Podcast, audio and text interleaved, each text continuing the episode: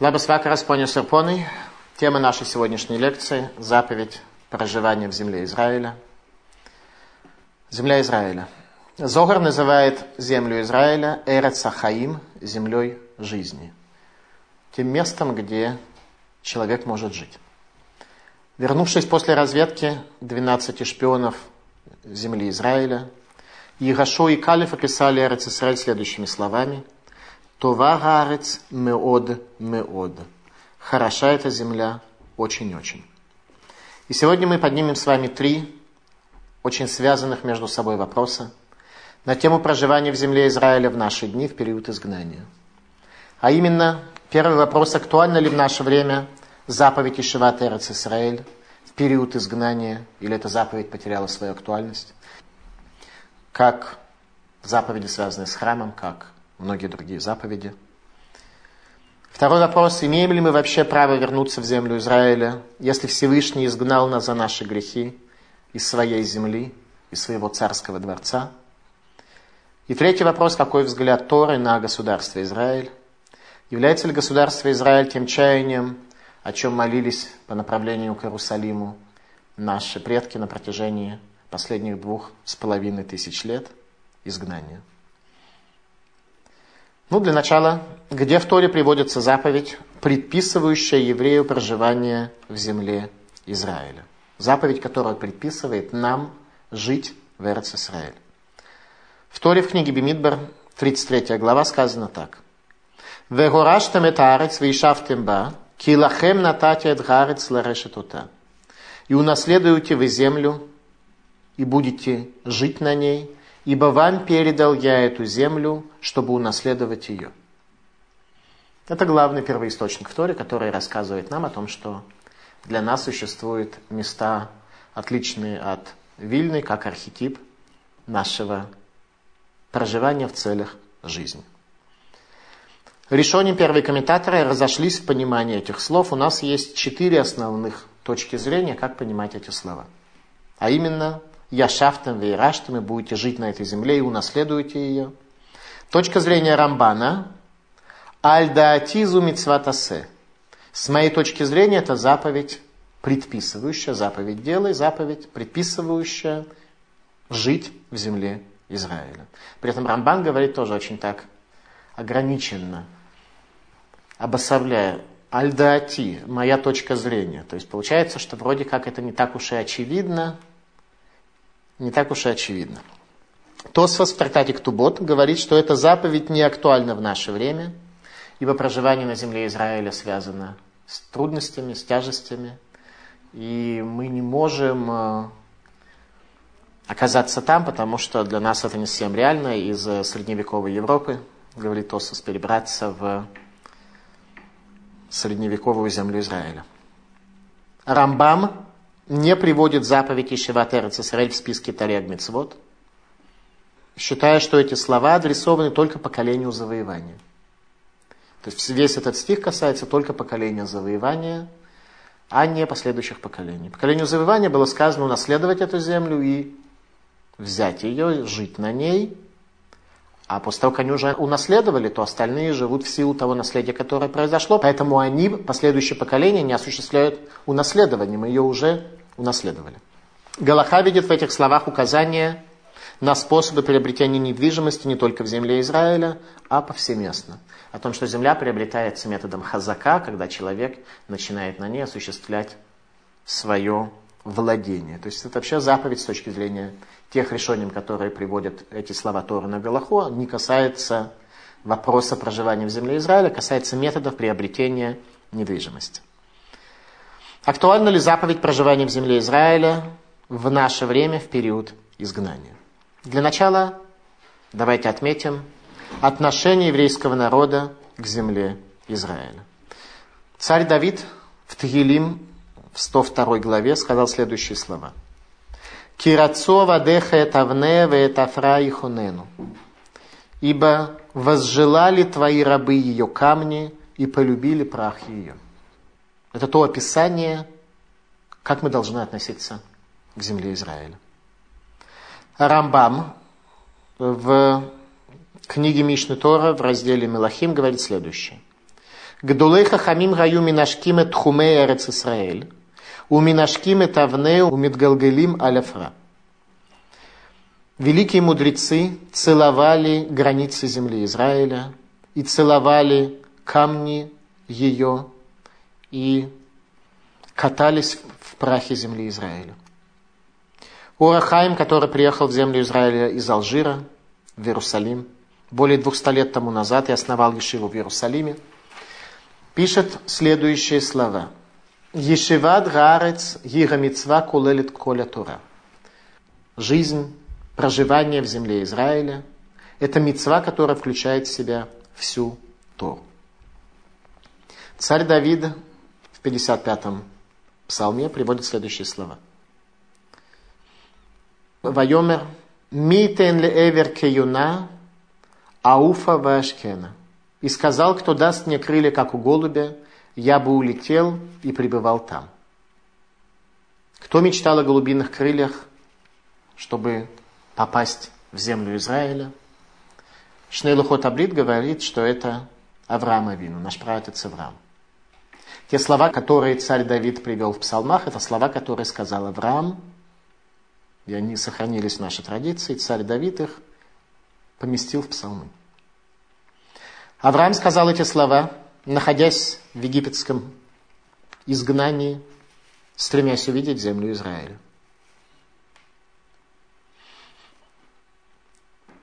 Всевышний направил Авраама Вину в землю Израиля и сразу же дал ему тяжелые испытания, голод в земле.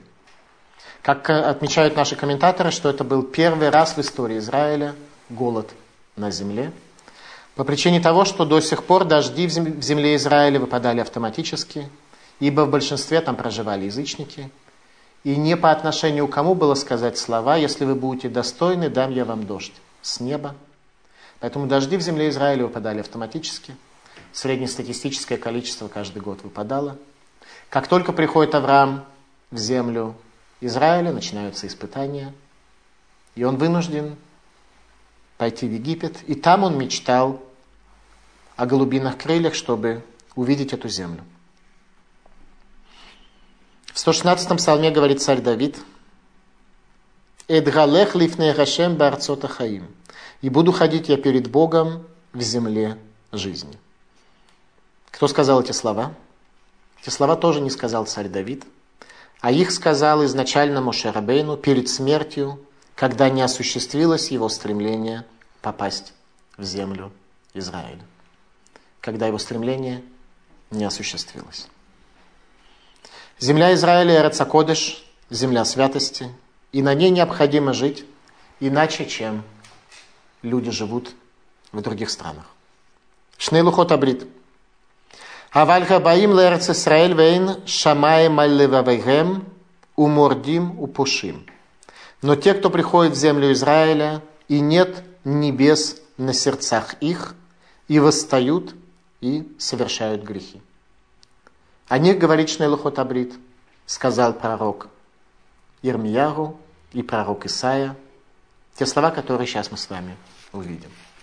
Пророк Ирмияру сказал следующие слова – שמעו דבר השם בית יעקב וכל משפחות בית ישראל, כה אמר השם, מה מצאו אבותיכם בעוול כי רחקו מעלי, וילכו אחרי ההבל ויכבולו.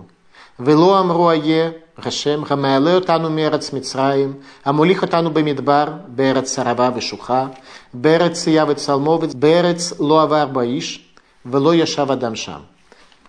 ואביא אתכם אל ארץ הכרמל לאכול פריה וטובה, ותבואו ותטמאו את ארצי, Венахалати самтем летуава. Послушайте слово Бога, Бейт Яков и все семейства дома Израиля. Так сказал Бог. Что нашли отцы ваши во мне недостойного, что отдалились от меня, и пошли за суетой, и этой суетой оказались э, пропитаны. Состояние, когда человек оставляет Тору и начинает жить, это состояние ревель, суета – которая пропитывает его и лишает его адекватности, лишает его цельности. Он весь в этой суете пребывает. Вело амру Аяхашем и не сказали, где Бог, который выводит нас из земли египетской, который вводит нас который поднимает нас из земли египетской. Не поднял нас, а поднимает. Если мы стараемся идти к земле Израиля, то Всевышний поднимает нас в каждом поколении. А Мулихутану Бамидбар, который ведет нас через пустыню, Берет Сарава, через землю пустынную, Берет Циявет Салмавет, через землю, которая тень смерти. Салмавет – тень смерти. По земле, по которой не проходит человек, то есть нет там пути. Влоя Шавадамшам. И человек там не живет. Оно не подлежит для проживания человека. Ваавет Хемелераца Кармели, привел я вас в землю Кармель, есть плоды ее. И пришли вы в Этитамое Торцы, и вы мою землю сделали нечистой. И наследие мое, Самтел Летуава, привели в состояние мерзости. Это состояние, когда приходит человек в землю Израиля, слегка преждевременно. Если нет, как говорит Шнейлухот Абрит, небес на сердце у него. Пророк Исаия об этом сказал так. Китавули род панами бекеш зот миядхем рмос хацерай. Когда придете вы увидеть лицо мое, придете в храм. Кто просил это от вас топтать дворы мои? То есть в земле Израиля очень важно не топтать ее, а жить на ней, то есть использовать в ней потенциал жизни. Талмуд в трактате Брахот говорит следующее. Шалош матанот товот, натан хакодыш баругу Исраэль, ло натнам, эле алидей сурим, вейлугем, Тора, Эрец Исраэль, Улам Агаба. Три хороших подарка дал Всевышний, благословлен он Израилю. И все три дал не иначе, как посредством испытаний. И вот они, Тора, земля Израиля и Олам Габа. Тора, земля Израиля и Олам Габа. То есть для того, чтобы удостоиться Торы, удостоиться земли Израиля и удостоиться будущего мира, надо человеку пройти определенные испытания. Надо человеку немножко подняться над той материи, которая его определяет, и чуть-чуть прийти в состояние, которое Махараль называет Сура, называет формой. Талмуд Тартати Ктубот, Омер Раби Лазар, Коль Гадар Берец Исраэль Шаруй Блуавон. Сказал Раби Лазар, каждый, кто живет в земле Израиля, он пребывает в состоянии без греха. Что это означает? Это утверждение или предписание жить без греха в земле Израиля. А стало быть, если у человека это не получится, то об этом сказано, что Эрец Израиль, Никнет Сурим, земля Израиля приобретает состраданием. В земле Израиля нужно отточить вот это состояние грубости и лишние куски материи с человека снять. Говорит Пнеирашо, Дагайну давка мишидар балаша мицват и шиват Израиль, что без греха может быть лишь тот человек, который живет на земле Израиля в целях исполнения заповеди жить в земле Израиля. То есть мы видим отсюда, что мицвод слихот кавана, для того, чтобы человеку засчиталась какая-то заповедь, у него должно быть намерение эту заповедь исполнять. Если случайно кто-то вдруг э, окажется на земле Израиля – по совершенно каким-то другим э, соображениям, политическим, национальным или еще каким-то, и при этом мотивации жить там во имя исполнения заповеди у него не будет, то все, о чем мы говорим, его, по-видимому, особенно не касается. Тора в книге Вейкра сказала так. «Они Гашем Элукейхем, ашер уцети этхем эрец Мицраим, латет лахем эт эрец Кнаан, льет лахем лейлуким». Я Бог ваш, который вывел вас из земли египетской, дать вам землю кананскую, чтобы быть вам Богом. То есть мы должны понимать отчетливо, что земля Израиля дается обусловленно, чтобы быть вам Богом. Если мы эту часть как условие не принимаем, то землю Израиля мы покидаем. Заповедь Ишеват Эрец Исраэль в период изгнания. Всевышний не позволил Мошарабейну войти в землю Израиля. Наши предки были изгнаны со святой земли. Имеем ли мы право на возвращение сегодня? Из нашей истории мы уже знаем, что в землю Израиля можно идти тогда, когда Всевышний туда нам идти позволяет. А именно, мы говорили с вами уже про Маапилим, которые пошли в Израиль против воли Бога, который предписал 40 лет изгнания в пустыне, в Синайской пустыне. И оказались люди, которые сказали в Афальпикен, несмотря на это, мы все-таки пойдем. И они, Маапилим, они карабкались на горы. В результате все они погибли, потому что Всевышний на тот момент прийти в землю Израиля не позволил. Сегодня мы в изгнании. Позволено ли нам прийти в землю Израиля? Имеем ли мы право сегодня карабкаться к Израилю в период изгнания? Из истории мы знаем, что за последние две тысячи лет многие Гдолей Тура приезжали и живут в земле Израиля. И нам необходимо немножко понять, каковы здесь законы и что нам об этом рассказывает Тор. Главным первоисточником для нас здесь будет являться глава Бехукатай, который откроет нам ответ на этот вопрос. В главе Бехукатай нам повествуется о благословениях в которых будет пребывать еврейский народ. Если мы исполним сказанное «Вегайтем к души, мы будете вы возвышены». И проклятие, изгнание и горе, которые выпадут на нашу долю, если мы оставим Тору Бога живого и идентифицируемся со своей плотью. Книга Ваикра, глава 26, повествует нам следующее. «Если и после сего не послушаете меня и пойдете против меня, то я пойду в ярости против вас и накажу вас всемеро против грехов ваших. И будете есть плоть сыновей ваших, и плоть дочерей ваших будете есть. И разорю высоты ваши, и разрушу солнечные кумиры ваши, и повергну трупы ваши на распавшихся идолов ваших, и возгнушается душа моя вами. И сделаю города ваши пустыни, и опустошу святилища ваши, и обонять не стану благоухания жертв ваших, и опустошу я землю вашу, и изумятся ей враги ваши, поселившиеся на ней. То есть враги на ней будут находиться в состоянии изумления. Земля их не примет.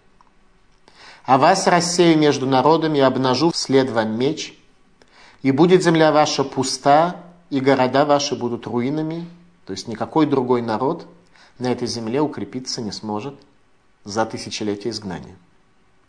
Тогда наверстает земля субботы свои во все дни запустения своего, когда вы будете в земле врагов ваших, тогда будет покоиться земля и удовлетворить себя за субботы свои.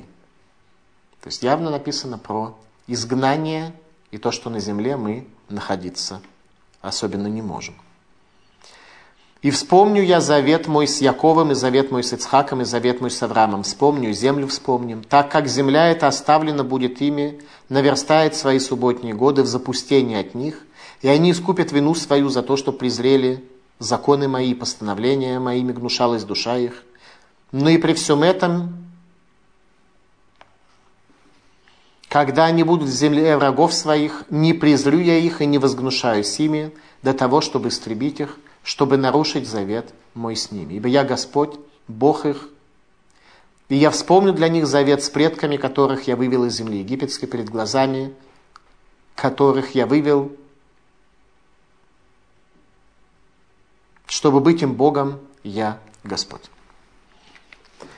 Основные выводы из этих слов книги Ваикра, глава 26. Первый вывод, что еврейский народ ожидает изгнания. Второе, что на Святой Земле будут пустовать наши враги. Третий вывод, что земля Израиля ждет возвращения своих сыновей. И четвертый вывод, что Всевышний не оставит свой завет с нами в изгнании. Он останется с нами в изгнании. Какая главная задача для нас в Галуте, чтобы быть достойными возвращения? Книга Ваикра, глава 26, есть такой стих. Эве шаптотай тишмеру, умигдаши тирау, ани гашем. Субботы мои соблюдайте, и перед храмом моим трепещите, я Бог. Возникает вопрос, как эти две части связаны вместе. Если бы это не было написано в Торе, мы бы вообще могли подумать, что это опечатка, если бы кто-то что-то подобное сказал. Какая связь между соблюдением субботы и трепетом перед величием храма? Талмуд трактате Баабата дает нам объяснение, говоря следующее.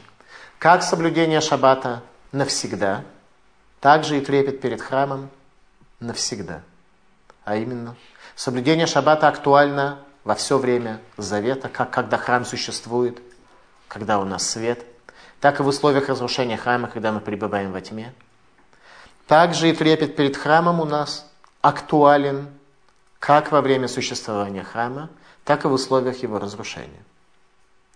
Если мы будем соблюдать шаббат, и при этом стена плача будет являться для нас стеной плача, а не местом туризма, одним из многих в Израиле, то тогда мы будем достойны возвращения в землю Израиля.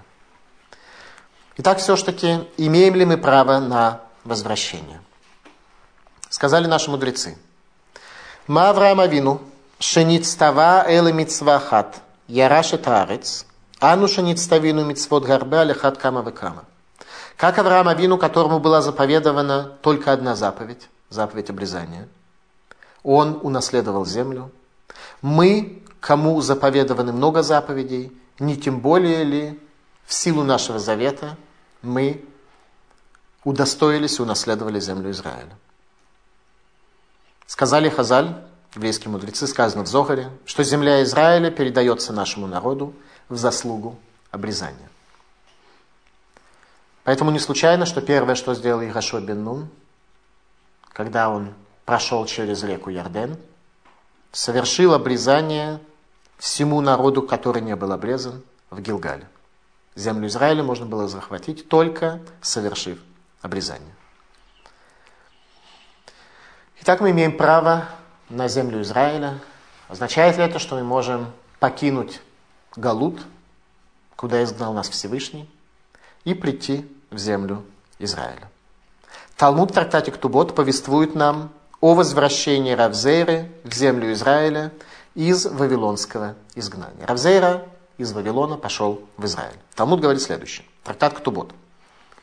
Равзейра равы камиштамит мины да Рав Егуда, дебалы мисак лерец Исраэль. Дама Раби Егуда, коль хаолеми бавель лерец Исраэль, увер беосе. Равзейра скрывался от своего учителя Раби Егуды, ибо он хотел, Равзера собирался, планировал отправиться в землю Израиля. Ибо сказал Раф Егуда, каждый, кто из Вавилона приходит в землю Израиля, нарушает заповедь Асе, заповедь дела, нарушает предписывающую заповедь. С точки зрения Раби Игуда возвращаться в землю Израиля было запрещено. Его ученик Равзейра с ним был не согласен. О каком нарушении заповеди Асе идет речь? Речь идет о словах, которые написаны в книге пророка Ирмияру в 27 главе. Сказано так. Бавела ювоу, вишам игью адьем погдиотам, вереэлитим, верашевотим, эль гамакомазе. В Вавилон придут они, и там будут, до тех пор, пока не вспомню я о них, и выведу я их, и верну я их в это место. То прямо написано, что возвращение в землю Израиля возможно, когда Всевышний туда нас возвращает, с концом изгнания. До конца изгнания возвращаться нельзя.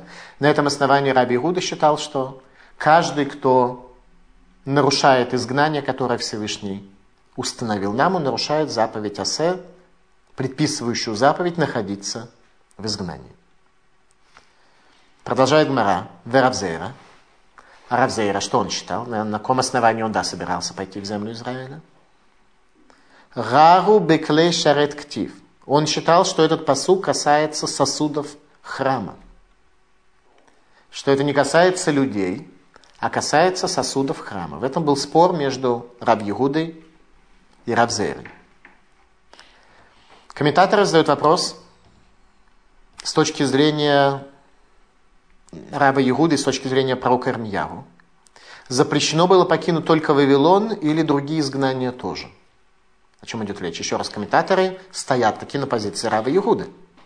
Они задают вопрос не по поводу посуды храмовой, а по поводу людей. Есть ли запрет покинуть только Вавилон или другие изгнания тоже? Может быть, пророк Ирмияу говорил только о вавилонском изгнании, что его нельзя покинуть. Говорит Тосвос, и другие изгнания тоже нельзя покинуть. Мы должны пребывать в изгнании, которое нам установил Всевышний. Другие решением отмечают, что только Вавилон, ибо там столица Торы. Нельзя покинуть Вавилон, который столица Торы, чтобы прийти в землю Израиля. Стало еще менее понятно, чем было раньше. Царь Шломо в книге Шира Ширим определил нам на самом деле шесть условий нашего пребывания в изгнании. Царь Шломо, который построил храм, одним стихом определяет нам шесть условий. Правила жизни в изгнании и правила возвращения в землю Израиля. О каком посуке идет речь? Сказано так. Решбете этхем бенот Иерушалаем, бецваоту баялот асаде, им таиру в им тереру эдрагава, ачетых поц. Заклинаю я вас, дочери Иерусалима, газелями или ланями полевыми, не будите и не пробуждайте любовь, пока не возжелает она. Слова, которые царь Шломо сказал в книге Шира Ширим. Так или иначе, речь идет о клятве, Гешбете. Что по отношению к еврейскому народу, Бнот Иерушалаем, дочерей Иерусалима, есть некоторая клятва, которую мы должны соблюдать. Что за клятва? Царь Шломо, он построил Иерусалимский храм и привел общину Израиля в состояние шлемут, в состоянии цельности. Пророк Армияру, который пытался спасти еврейский народ от изгнания и был свидетелем разрушения Иерусалимского храма, как пишут нам наши учителя в Кабале, был Гилгулем царя Шлуму. Не случайно поэтому главный посук, определяющий нам возможности покинуть Галут, приводится именно пророком Ирмияру. Царь Шломов Широширим приводит нам условия нашего пребывания в изгнании, возвращения на святую землю. Этот посук приводится два раза в тексте Широширим и указывает на шесть клятв, которые были наложены на Израиль в изгнании. Как то объясняет Талмуд в трактате Ктубот, страница Куф Юдалов. Первое. Шило Яалу Израиль Бехума, чтобы Израиль не поднимался в землю Израиля силой. Силой против желания народов. Это клятва, которую нас заклял Всевышний, согласно тому, как нам объяснил царь Шломо. Второе. Шилой мираду баумоту улам, чтобы мы не восставали против народов мира, находясь в изгнании. Третье. Ежбия хакодыш бурго это умот шилу и штабду бген бе Израиль ютер мидай. Всевышний заклял народы мира, чтобы они не порабощали Израиль более чем нужно. Четвертое, и галу это кец, чтобы не открывали мы конец дней. И Машииха не назначали. Все связано, конец мира. Пятое, шилу и рхаку это кец, чтобы мы не отдаляли конец дней прихода Машииха нашими грехами. Шестое, шило и галу содло в деку чтобы мы не открывали тайны Торы, тамея Тура, смысл Торы, язычникам, идолопоклонникам. Говорит Мораль, Изгиро отану хахамим лекабеле элейну малхут, умимшеле гаумот, ахарши газара шамит бурах, шенигье тахат рашутам, варауи алейну лекабель мимшалтам, шило леватель акзера. Предупредили нас мудрецы принять на нас царство и правление народов. После того, как установил декрет Всевышний Благословлен Он, что мы будем под их властью. И надлежит нам принять царство их и правление их, чтобы не нарушить декрет, декрет об изгнании. То есть Мораль говорит, что мы обязаны, находясь в изгнании, принять на себя это изгнание и пребывать в нем. Как человек, находящийся в состоянии траура, он обязан пребывать в состоянии траура по умершему. Ему запрещены те вещи, которые ему запрещены. Также мы обязаны находиться в состоянии изгнания, в условиях того, что мы помним камни и прах Иерусалима. Мораль в Хидуше Агадот почти 400 лет тому назад сказал следующие слова. Кашер Бура, Газар Галут Аль Исраэль, Вагалута Заейнол и Фиседер Шарауи, когда Всевышний установил декрет об изгнании по отношению к Израилю. И это изгнание, оно не является естественным порядком вещей. То есть наше изгнание – это не естественный порядок вещей. Это каждый день, когда мы просыпаемся за границей, должно нам подчеркивать, что мы в изгнании, что это неестественный порядок вещей. Лефихара я Рашем избора Гозер Киюмаль Галутам. Поэтому Всевышний установил требование, чтобы мы исполняли этот декрет об изгнании. Вехем, они, мораль 400 лет назад. Яалубы хумабы кибуц. Они силой поднимутся в кибуцы. Ларец, в землю. А рейда варзе нихшав гераон легалут. Это будет называться нарушением условий изгнания. Давайте еще раз попытаемся вспомнить слова, которые сказал царь Шломо. Решбете этхем бнот Иерушалаем, заклинаю я вас, дочери Иерусалима, им таиру, им тереру, это агават поц, чтобы вы не пробуждали любовь, пока она не возжелает. Нельзя пробуждать любовь силой и преждевременно. О какой любви идет речь? Говорит Зогар. Веераут де. Речь идет о близости о любви с царем. Грубой силой любовь не пробуждают. Это называется насилие, это называется карабкание, это называется как угодно, но не любовь. Говорит Риканати, Ваамашалли галут шхина. Пришло нам это указать на изгнание шхины. Шхина находится в изгнании, мы находимся в изгнании – Поэтому для того, чтобы мы могли нормально жить в земле Израиля, нам необходимо вместе со своим возвращением привести туда шхину, чтобы шхина вернулась из изгнания. До тех пор, пока это не происходит, вопрос о нашей уместности пребывания в земле Израиля остается еще актуальным. Шхина не вернется, если мы толпой направимся в Тель-Авивский аэропорт –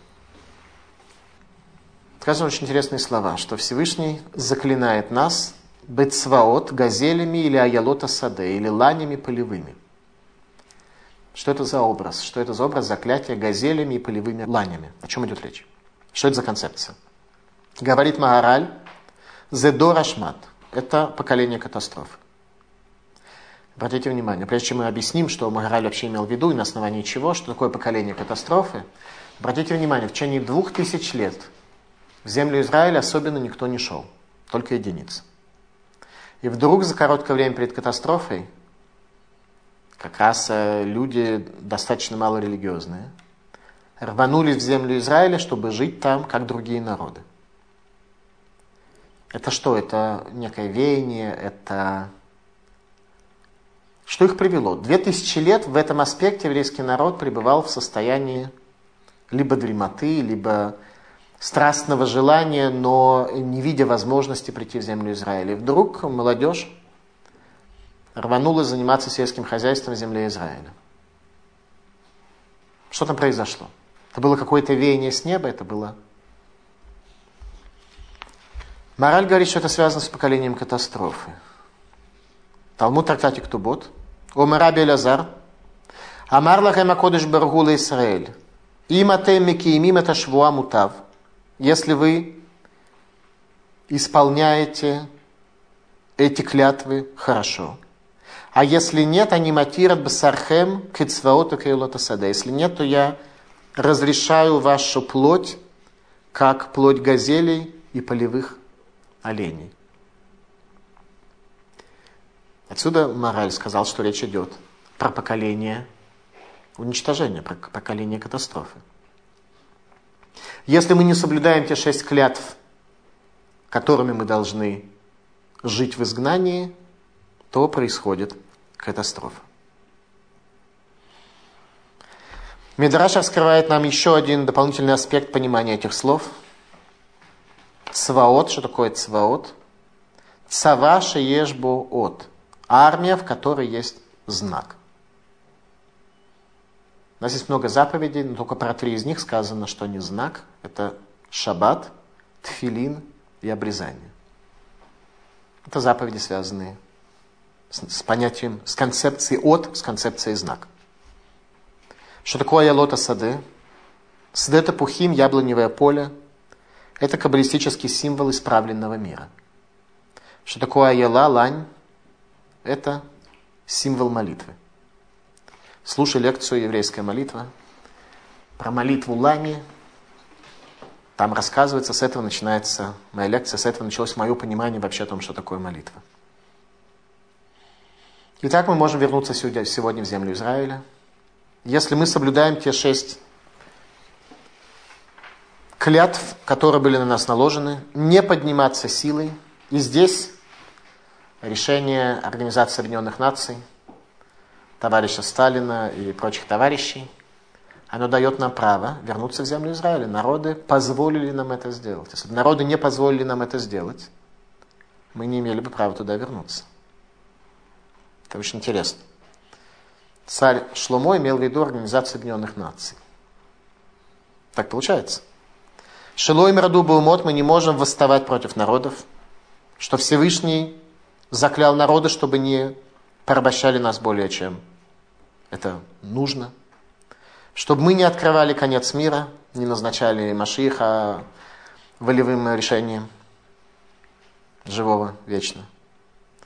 Шилоир какой-то кэт, чтобы мы не отдаляли своими грехами конец дней, и чтобы мы язычникам не открывали тайны Тора, потому что как только язычники откроют тайны Тора для себя, они сразу с большим уважением начнут относиться к евреям, и это ускорит приход Машииха, Поэтому нам нельзя и ускорять таким методом приход Машииха. Нам необходимо ускорять приход Машииха, но не таким методом. Итак, если мы поднимаемся туда, как сказано в книгах наших мудрецов, чтобы исполнить заповедь проживания в земле Израиля, то мы можем это сделать, если на сердцах у нас лежат небеса. Взгляд Торы на государство Израиль. Санхедрин 20 дав. Шалош мицвот ництаву Исраэль бешат книсатам ларец, лимонот лерем мелех, велахрит зарош алемалек, веливнот бейтабхира. Три заповеди были заповедованы Израилю при вступлении на землю.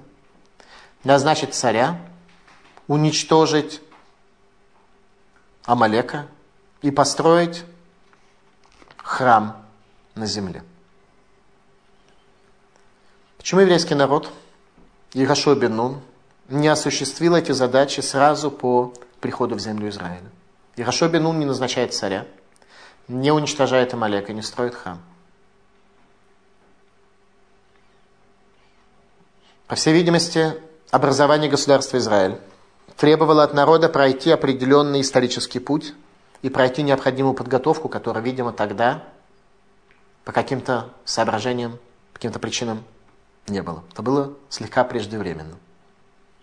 Является ли государство Израиль в его современной форме и состоянии чаянием и задачей еврейского народа, о чем молились наши предки на протяжении тысячелетий? Или не является? Ну, изначально наше чаяние видеть государство Израиль не демократической республикой, а конституционной монархией – где конституция является Тора, а монархом является Машиих. У нас не существует в иудаизме другой формы государства. Иудаизм не предвидит демократической республики. У нас религия не демократическая. Нам Всевышний дал заповеди. Он вывел нас из Египта, освободил нас из рабства и взял в рабство к себе – он не освободил нас, чтобы каждый из нас решал демократически или каким-то другим способом, как ему жить дальше. Всевышний вывел нас из одного рабства и дал нам свое духовное, возвышенное, великое рабство. Поэтому о демократии нам говорить не нужно. У нас форма государства, которая должна быть. Для нас это конституционная монархия. На тему отношения государства Израиль в его сегодняшнем состоянии существует три основных позиции. Первая позиция. Мединат Израиль решит смехат Геулейну. Государство Израиль – начало процветания освобождения нашего. Эту точку зрения разделяют те, кто идеологически носят вязаные кипы. Они полагают, что Всевышний после долгих лет изгнания позволил еврейскому народу собраться на Святой Земле, что необходимо и достаточно свидетельствует о начале периода прихода Машииха. Во главе второй точки зрения стоит Сатмарский Рав – он написал большую и глубокую книгу, которая называется «Вайоэль Муше», основанную на первоисточниках, основанную на всем, что говорили наши мудрецы на протяжении поколений. И одним из основных источников, на которых основывается его позиция, являются слова пророка Исаия «Укрот газалзалим» и «пропадут дешевые». Илкут Шимони приводит нам объяснение слов пророка Исаия следующим образом – Эйн бен Давид бат шетикале малхут зулами Израиль. Что бен Давид, сын царя Давида, Машиих, не приходит, пока в Израиле не пропадет дешевое правительство. Дешевое правление, дешевая власть. С точки зрения Сатмарского Рава, государство Израиль задерживает приход Машииха. И государство Израиль неуместно не имеет права на существование. Сатмарские хасиды приезжают в землю Израиля, они всячески находятся за рамками государства, которое они не признают ни в коем виде. Третья точка зрения, точка зрения Гадута Тура. Мы не идеологизируем государство Израиль, принимаем участие в выборах для того, чтобы оказать на него какое-то влияние – и относимся к государству примерно как к муниципальной власти. Для Игадута Тура взгляд на государство Израиль определяется одним. Государство Израиль, оно хорошо для ценности Тора, оно продвигает эти ценности, или оно эти ценности давит и попирает. И здесь взгляд очень неоднозначный. С одной стороны, в государстве Израиль сегодня находится центр Торы – все Гдулей Тора практически находятся сегодня в Израиле. Ешивы находятся в Израиле. И государство, в частности, может быть, нехотя, не знаю как, но поддерживает, э, хоть мало, хоть как-то поддерживает изучение Торы. С другой стороны, государство Израиля совершает очень многое, что противоречит заповедям Торы и тормозит тот процесс, в котором мы находимся. В этом смысле оценка очень неоднозначная. Рафхайм из Бриска сказал, что создание государства Израиль, наверное, свидетельствует скорее не про Геулу, а про Иквета до Мешиха, про последние дни, про поступ Машиха, когда все трудности, они лишь крепнут.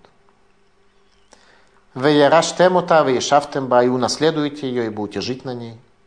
Земля Израиль предназначена для избранного для служения Богу народу.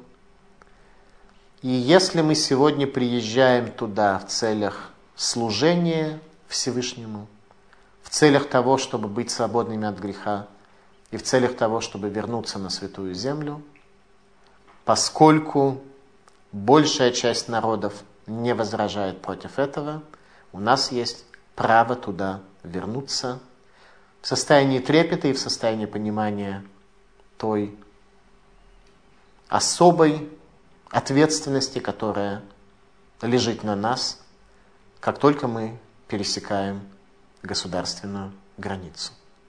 Мы должны трепетать перед храмом и иметь в себе силы целовать камни и прах земли Израиля. Спасибо за внимание. Пожалуйста, вопрос.